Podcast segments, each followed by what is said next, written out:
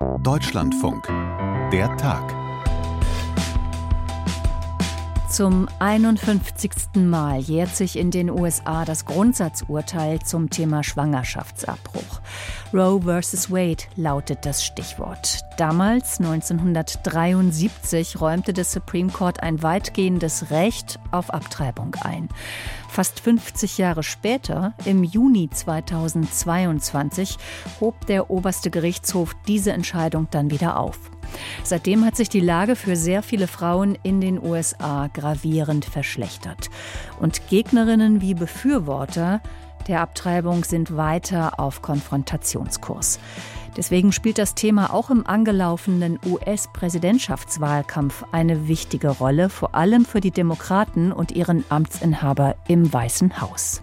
Da hat sich herausgestellt, dass für die Demokraten eigentlich die Abtreibungsfrage das mobilisierendste Thema ist. Es gab mehrere Plebiszite in ja auch republikanisch dominierten Staaten, die immer von den Demokraten gewonnen worden sind.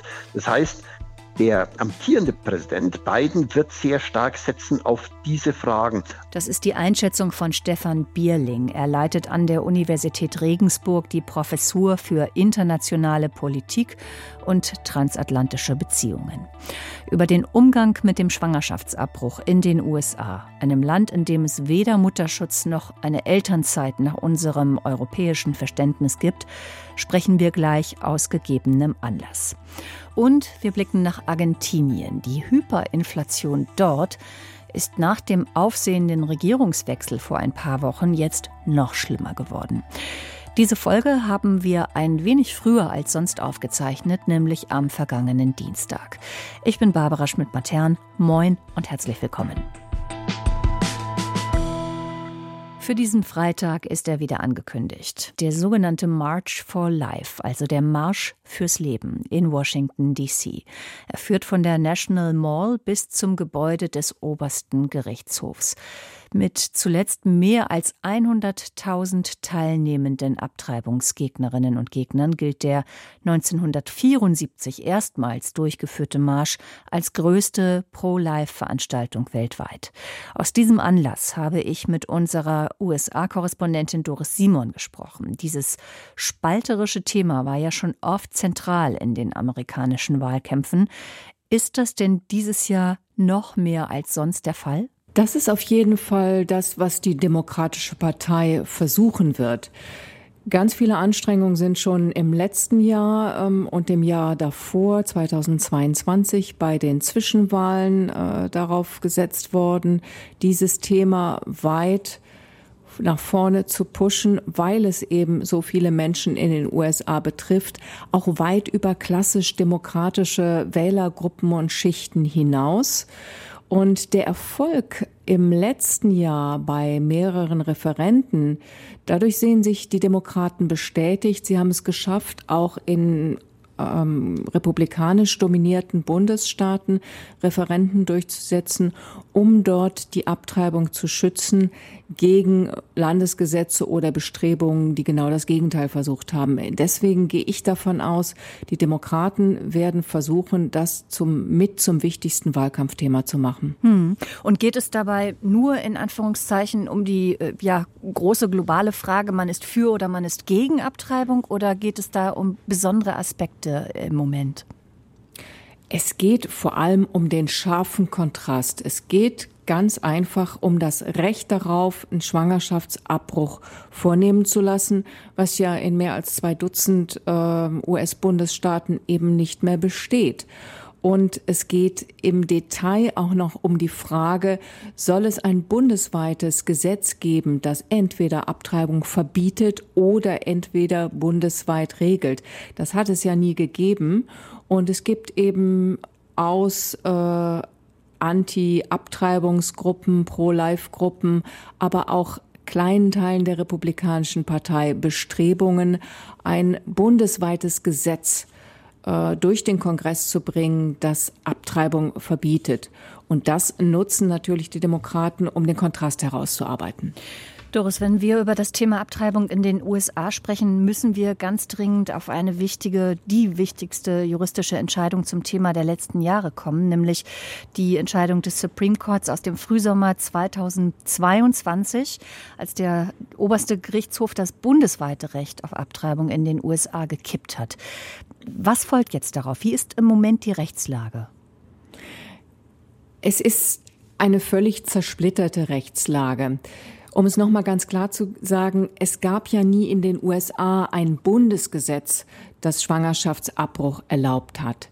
Es gab nur einen Spruch des obersten Gerichtshofes von 1973, eben diesem berühmten Roe v. Wade, in dem eben das Recht auf Schwangerschaftsabbruch zugestanden wurde, ganz allgemein für die USA.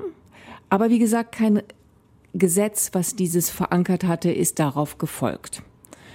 Es gab immer in der Bevölkerung ein Verhältnis von einer Mehrheit, die für einen Schwangerschaftsabbruch war, von einer Minderheit, die das abgelehnt hat und die die Zeit seit 1973 genutzt hat, ähm, dafür zu kämpfen, sich einzusetzen, dass eben diese Entscheidung des obersten Gerichtshofs von 1973 umgekehrt wird.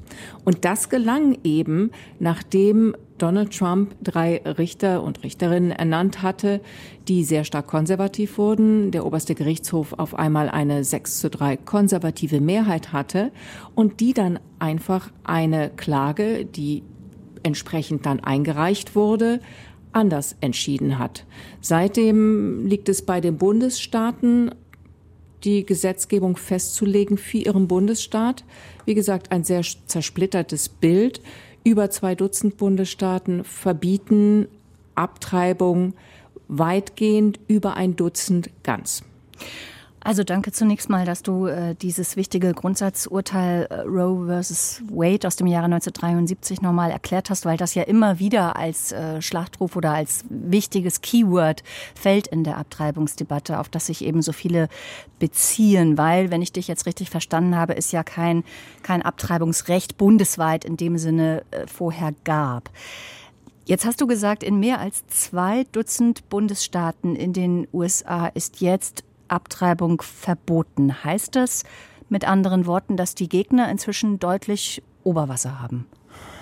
Ich bin nicht sicher, ob Oberwasser da der richtige Ausdruck ist.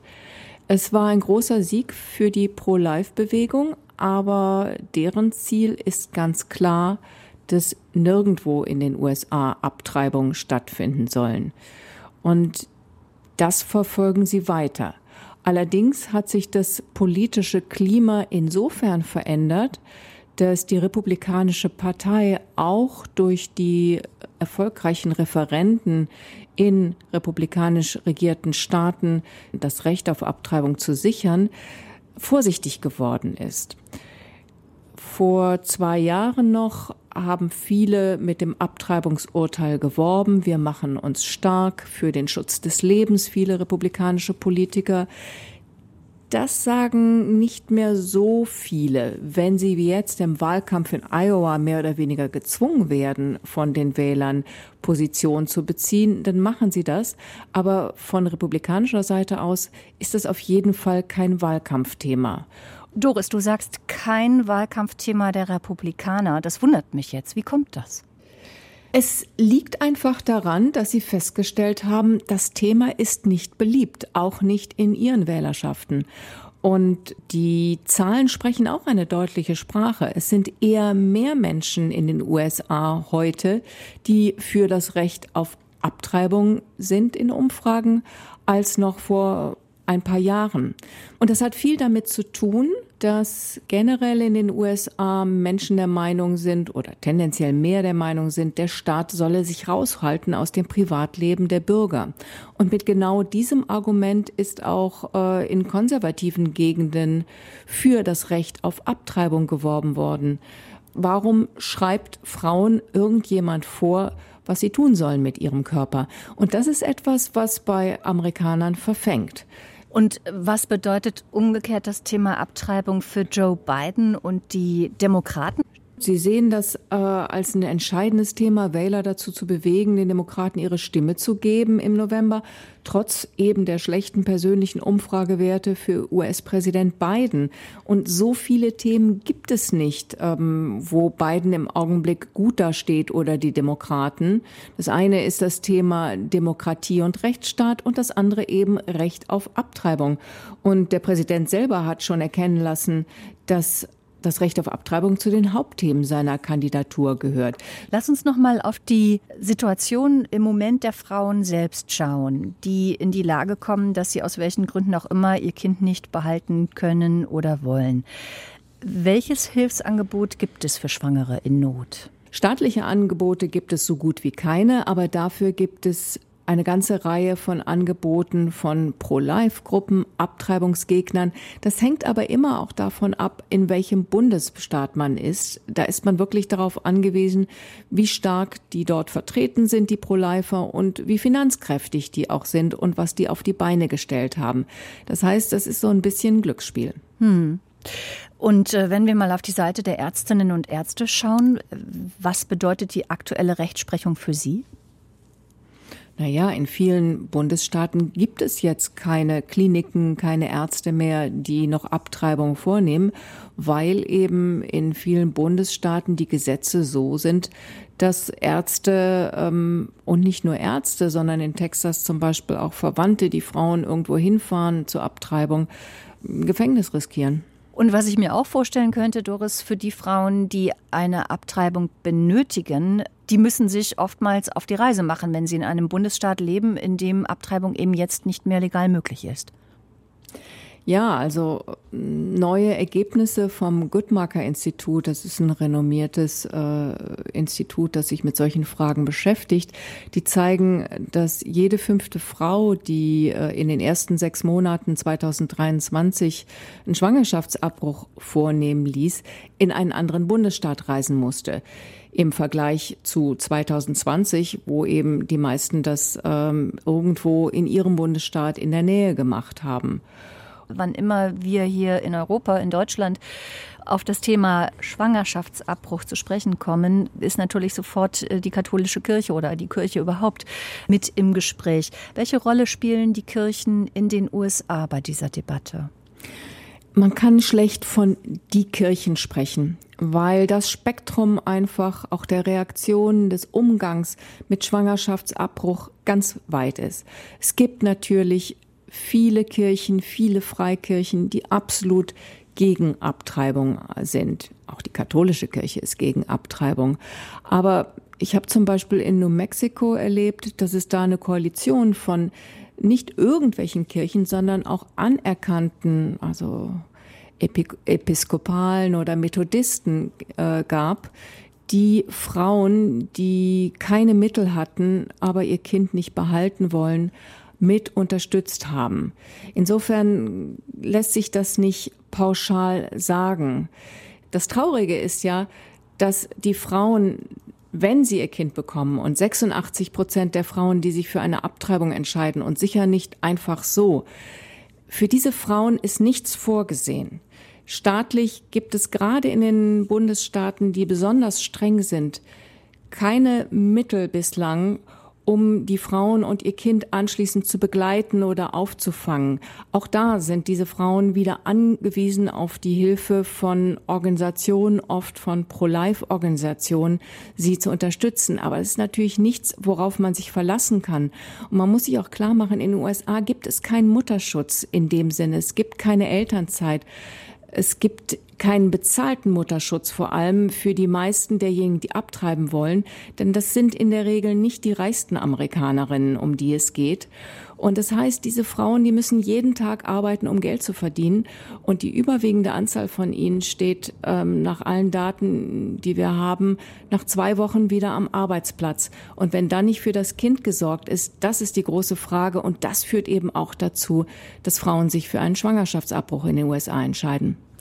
Dankeschön, Doris Simon, unsere Korrespondentin in den USA. Ich habe viel gelernt in diesem Gespräch und auch nochmal aufs Neue begriffen, warum das auch in diesem Jahr der Schwangerschaftsabbruch wieder ein wichtiges Wahlkampfthema sein wird. Danke dir. Gerne.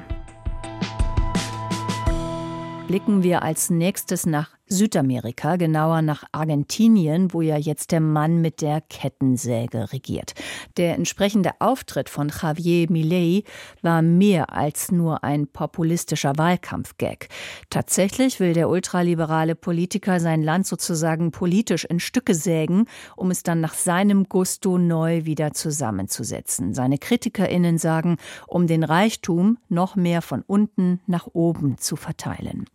Momentan geht es aber fast der Hälfte der Bevölkerung wirtschaftlich so schlecht, dass Millet es also mit einer Schocktherapie probieren will, wie er das nennt. Was heißt das? Darüber habe ich mit unserem Südamerika-Korrespondenten Kai Laufen gesprochen und ihn zunächst gefragt, ob sich die Hyperinflation in Argentinien seit dem Regierungswechsel irgendwie verbessert oder verschlechtert hat. Die Lage hat sich tatsächlich noch mehr verschlechtert. Das kann man jetzt aber nicht nur Millet und seine, seinen ersten Maßnahmen ähm, zuordnen. Es ist einfach so, die Inflation nimmt galoppierend zu. Und äh, der Dezember war nun wieder ein neuer Rekord und ähm, äh, da lag die Inflation zuletzt jetzt bei 25,5 Prozent. Und äh, im Gesamtjahresmittel äh, ergibt sich dann eine Inflation von 211,4 Prozent. Und damit hat Argentinien tatsächlich jetzt die Weltspitzenposition an Inflation erreicht. Was macht das mit den Leuten vor Ort? Ja, das bedeutet der Absturz in ähm, Armut und Unsicherheit für den, ich sag mal, unteren Rand ähm, der bürgerlichen Mittelschicht, die es ja ähm, in Argentinien, in Buenos Aires durchaus gibt und natürlich den Absturz in tatsächlich also lebensbedrohlichere Arten von Armut, sage ich mal, ähm, der Menschen, die ohnehin schon äh, von Armut bedroht waren oder eben in Armut gelebt haben. Und das waren zuletzt dann doch 40 Prozent der Bevölkerung. Also das, und davon sind ganz besonders die Kinder betroffen. Da sind es nämlich sogar 56 Prozent. Man kann sagen, jeder dritte Haushalt in Argentinien gilt nach den eigenen Standards als arm. Und äh, davon sind vor allem die Stadtränder und halt auch die Provinzen betroffen. Hm. Jetzt gibt es sicherlich nicht nur den einen Grund, warum die Wirtschaft in Argentinien so dermaßen in den Keller gerauscht ist. Aber lass uns vielleicht versuchen, das ein bisschen aufzufächern. Wie konnte das Land in eine derartig katastrophale Lage geraten, dass eben die Armut bis weit in die Mittelschicht offenbar hineinreicht? Ja, das ist äh, eine Frage, die wahrscheinlich fast so viele Antworten findet, wie es Argentinier gibt. Ich kann das ja auch an der Stelle mal transparent machen. Wir haben vor Ort einen ganz hervorragenden Kollegen, der äh, Diego González, der als Producer für das ARD-Studio in Rio arbeitet. Und ähm, deswegen ist es manchmal fast, als wäre man selber dort. Der, und mit ihm kann man eben auch gut diskutieren. Also, wenn man fragt, äh, woher kommt äh, die, die Inflation und diese wirtschaftliche Misere, dann sagen die eher linksorientierten, die hohe Auslandsverschuldung wäre schuld. Die Konservativen würden die hohe Staatsquote anführen. Und Javier Milei sagt, der Sozialismus in den Köpfen der Argentinier ist schuld. Also das klingt äh, ein bisschen übertrieben, aber das ist sogar noch untertrieben im Verhältnis zu der Wortwahl und der äh, Dramatik sozusagen, mit der er den Wahlkampf bestritten und dann eben auch die Wahl gewonnen hat. Fakt ist, Argentinien ist in einer Auslandsschuldenspirale, leiht sich seit Jahren neues Geld, um damit die Zinsen von früheren Krediten zu bedienen. Fakt ist auch, die Zentralbank druckt halt mehr Geld, damit die Regierung den Haushalt überhaupt irgendwie aufrechterhalten kann. Fakt ist, der Anteil für Sozialprogramme im Haushalt lag zuletzt bei fast 70 Prozent. In Deutschland liegt er bei 50. Aber die Regierung versucht halt den Menschen, die am Hungertuch nagen, über die Runden zu helfen. Wie? Ähm, das sind jetzt nur so ein paar Aspekte. Die Staatsquote ist tatsächlich unglaublich hoch. In Deutschland arbeitet ein Beamter äh, auf zehn Privatangestellte. In Argentinien sind es sechs Mitarbeiter beim Staat auf zehn Privatangestellte. Mhm. Und du sagtest gerade, die Regierung versucht jetzt zu helfen. Was wird da unternommen gerade? Naja, das hat sich aufgeschaukelt seit ähm, den, in den letzten 20 Jahren, mehr oder weniger, dass eben ähm, ja, soziale Probleme ähm, und, und äh, besonders die, die Schwächeren der Gesellschaft unterstützt werden, ähm, dass der Staat subventioniert. Im Grunde dieselben Dinge, die wir auch kennen. Kindergeld, ja, oder ähm, Renten werden aufgestockt. Hier gibt's dann noch Nahrungsmittelzuschüsse aber das hat halt einfach keinen wirklich äh, wirtschaftlichen Gegenwert. So viel erwirtschaftet eben die argentinische Wirtschaft nicht. Und Wir haben eine Steuerflucht, die beachtlich ist. Die Steuereinnahmen liegen nur bei 24 Prozent des Bruttoinlandsproduktes. In der EU ist das 40 Prozent. Und eben der Grund ist äh, Kapitalflucht und Schwarzarbeit, was aber beides wiederum seine Erklärungen und seine Begründung ja auch hat. Kapitalflucht ist vor allem die Flucht in den US-Dollar. Argentinien gilt als die einzige Volkswirtschaft der Welt, in der die Leute nicht in der eigenen Währung sparen, sondern wer irgendwie an Dollar kommt, kauft Dollar und legt die sich, tja, unter das Kopfkissen. Ja, der gute alte Sparstrumpf. Nun ist ja in diesen Tagen ganz oft die Rede von einer sogenannten Schocktherapie, mit der Staatschef Millet versuche, diese Wirtschaftskrise in den Griff zu bekommen. Was ist denn darunter zu verstehen unter dieser Schocktherapie, die ja offenbar auch nicht anschlägt? Also das würde ich doch jetzt so schnell tatsächlich auch noch nicht bewerten wollen, ob die anschlägt oder nicht. Ähm, die Regierung ist ja jetzt gerade mal einen Monat im Amt. Ne?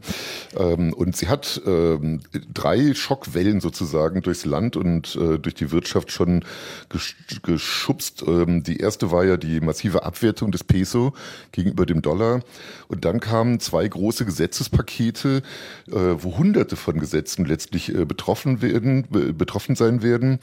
Das Ziel Ziel ist unterm Strich, einen sehr, sehr viel schlankeren bis sogar abwesenden Staat zu schaffen eigentlich einen ganz neuen Gesellschaftsvertrag vorzuschlagen, der den Menschen als ja, Individuum, als Homo economicus in den Mittelpunkt stellt und eben weniger die Gesellschaft in die Verantwortung nimmt, für ähm, die Wohlfahrt Einzelner zu sorgen. Also den Sozialismus aus den Köpfen der Argentinier reißen. Das ist die Ansage von Millet. Die Ansage ist aber auch, das geht nicht von jetzt auf gleich. Das wird 15 Jahre dauern, hat er mal gesagt. Danach wird er mit 45 zitiert. Im Moment liegt der Wert bei 30 Jahren. Das schwankt so ein bisschen, aber es ist eben seine Ansage, wir müssen ideologisch komplett das Ruder rumreißen. Hm. Das passt ja auch zu dem anderen äh, Vokabular, das er im äh, Wahlkampf schon verwendet hat. Ich ähm, erinnere mich auch an diese Bilder mit der Kettensäge. Du kannst es vielleicht in deinen eigenen Worten noch mal besser ausdrücken. Also die Missstände im Land mit der Kettensäge anzugehen, wenn ich mir das richtig gemerkt habe, oder? Ja, ich glaube auch. Also wenn eine so kultivierte Gesellschaft wie die argentinische einen solchen radikalen Politiker mit so wenig auch politischer Erfahrung tatsächlich mehrheitlich wählt, dann muss schon sehr viel im Argen liegen. Und das Misstrauen in die politische Kaste, wie das da genannt wird, La Casta, also sagt Millet, äh, muss riesig groß sein. Und das Heilsversprechen, was er da bringt, diese Radikalität, das ist tatsächlich sein eigenes Ding. Das, äh, da greift er auch nicht auf ähm, argentinische Traditionen zurück, sondern er greift auf die ähm, äh, österreichische Schule zurück, der Libertarismus. Das ist sein, äh, seine Philosophie, ähm, die eben tatsächlich äh, ja das Individuum komplett in den Mittelpunkt stellt, die auch sagt, planen kann man gar nicht so richtig. Statistiken spielen keine Rolle in der Volkswirtschaft. Machen, einfach drauf losmachen und mit dem einen Ziel arbeiten, möglichst den Staat klein halten, raushalten aus den Privatgeschäften. Eine Sache, wo das ganz konkret jetzt schon greifbar geworden ist, Millet hat die die Mietgesetze sozusagen abgeschafft, die also das Verhältnis zwischen Vermietern und Mietern irgendwie regulieren wollten. Jetzt kann jeder ähm, aushandeln, also Mieter und Vermieter miteinander aushandeln, in welcher Währung denn bezahlt werden soll und zu welchen Bedingungen und so weiter. Und ähm, das Merkwürdige ist, Laut einer Statistik sollen jetzt in Buenos Aires allein 20 Prozent mehr Wohnungen auf dem Markt sein da müsste ja eigentlich nach der reinen Lehre der Preis insgesamt fallen. Aber die äh, Stadt Buenos Aires äh, stellt tatsächlich fest, nee, ganz im Gegenteil. Die äh, Zahlungen für Mieten sind nochmal um 34 Prozent gestiegen, allein im letzten Monat. Und das ist eben die große Befürchtung, dass da im Grunde nur einer angetreten ist, der letztlich eine massive Umverteilung von unten nach oben äh, befördert obwohl er ja nicht aus dieser Tradition sozusagen kommt. Millet trat eben als einer von der Seite an, der alles ganz anders machen will. Du hast uns letzte Woche eine Reportage aus Argentinien überspielt, in der viele Argentinierinnen und Argentinier zu Wort kamen. Was haben die gesagt? Was, was erzählen die dir? Ja, Rentner zum Beispiel, ne, die ja, Tränchen in den Augen dann erzählen, dass äh, sie jetzt ihre Kinder um Unterstützung bitten müssen. Und das sei halt nun mal sozusagen gegen die natürliche Ordnung. Ja, eigentlich wolle man ja den Kindern und den Enkeln was geben im Alter. Ein jüngerer Mann hat uns erzählt, dass er wieder zurück zu seinen Eltern ziehen musste. Die Wohnung mit der gemeinsamen, also mit der Freundin, die gemeinsame Wohnung konnten sie sich einfach nicht mehr leisten. Das sind natürlich harte Einschnitte.